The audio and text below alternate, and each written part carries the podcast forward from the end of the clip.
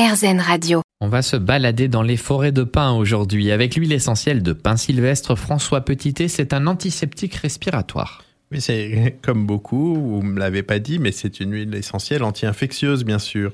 Donc antiseptique qui combat euh, les bactéries, les virus et euh, qui est très utile pour euh, des usages respiratoires, donc les bronchites, la toux, les laryngites, toute la sphère ORL et, bronchique. On va d'ailleurs l'utiliser en phytothérapie traditionnellement, les infusions de bourgeons, les alcoolatures, le sirop de pin, les gommes au, au pain. Et quand on parle d'aromathérapie, ben, on va plutôt penser à un baume pectoral, par exemple, avec du beurre de karité et quelques gouttes d'huile essentielle de pin sylvestre qu'on va appliquer sur la poitrine. Donc les, associations sont aussi multiples dans ce domaine. On a déjà vu par exemple le ravinsara, le niaouli, le laurier, qui sont des huiles essentielles qui vont avoir un, un, potentiel antiseptique respiratoire et qui peuvent être combinées au pin sylvestre. Et on peut penser bien sûr aux eucalyptus également et notamment à l'eucalyptus radié. Et 10 minutes par jour en diffusion, ça permet d'assainir l'air de la maison. Alors on peut euh, utiliser euh, les propriétés antiseptiques du pain euh, sous forme de baume ou d'huile qu'on va appliquer sur la peau, mais on peut aussi les, vaporiser dans l'atmosphère à l'aide de diffuseurs et obtenir ainsi un assainissement de l'air, par exemple avec l'huile essentielle de pin sylvestre, d'aiguille de pin sylvestre, soit seule, soit associée à une huile essentielle comme le ravinsara par exemple. Et comme toute huile essentielle diffusée dans l'atmosphère, on va éviter des diffusions trop longues. On verra aussi que l'huile essentielle de pin, elle est légèrement caustique pour la peau si elle est utilisée pure sur la peau, ce qu'il ne faut pas faire. Euh, elle va donc être aussi également un petit peu caustique pour les muqueuses respiratoires.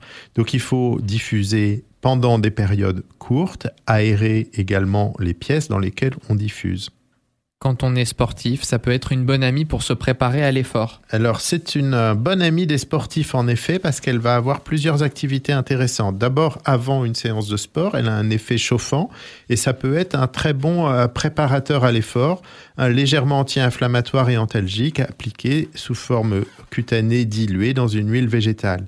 Mais elle va être également très utile pour euh, de l'après-sport puisqu'elle est décontractante musculaire elle est anti-inflammatoire. Elle va donc permettre, après le sport, de d'éviter les crampes, d'éviter les raideurs, les contractures et les douleurs musculaires.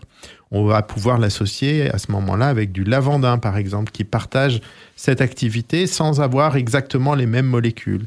Et on va l'appliquer de préférence en massage dans un support d'huile végétale. Elle est tonifiante et stimulante. C'est une autre des grandes activités euh, de, du pain sylvestre, de, l'huile essentielle de pain sylvestre. C'est une On dit qu'elle est cortisone-like, ce qui veut dire qu'elle a des effets similaires à ceux de notre hormone, la cortisone. Et on va l'utiliser dans ces cas-là en application cutanée au niveau des surrénales. Et les surrénales, elles se situent à peu près au milieu du dos. Donc on suggère dans ces cas-là de faire des frictions au niveau du milieu du dos avec une huile contenant de l'huile essentielle de pain sylvestre on a ces mêmes euh, usages avec une autre huile essentielle d'un sapin euh, nord-américain qu'on appelle l'épinette noire. Et on peut associer également la menthe poivrée ou la menthe des champs avec euh, sa richesse en menthol. Une association de pain sylvestre, d'épinette noire et de menthe poivrée va être une friction très tonifiante appliquée en onction sur le milieu du dos. Et comme toutes les huiles essentielles, il faut vous faire encadrer par un professionnel. Elle est dermocaustique d'ailleurs. Elle est caustique un petit peu sur la peau, donc on ne l'utilise jamais pure, toujours diluée dans une huile végétale et dans des concentrations modérées, 5 à 10 pour un usage thérapeutique. Et si vous l'utilisez en diffusion, comme d'habitude, avec une durée limitée, maximum 10 minutes.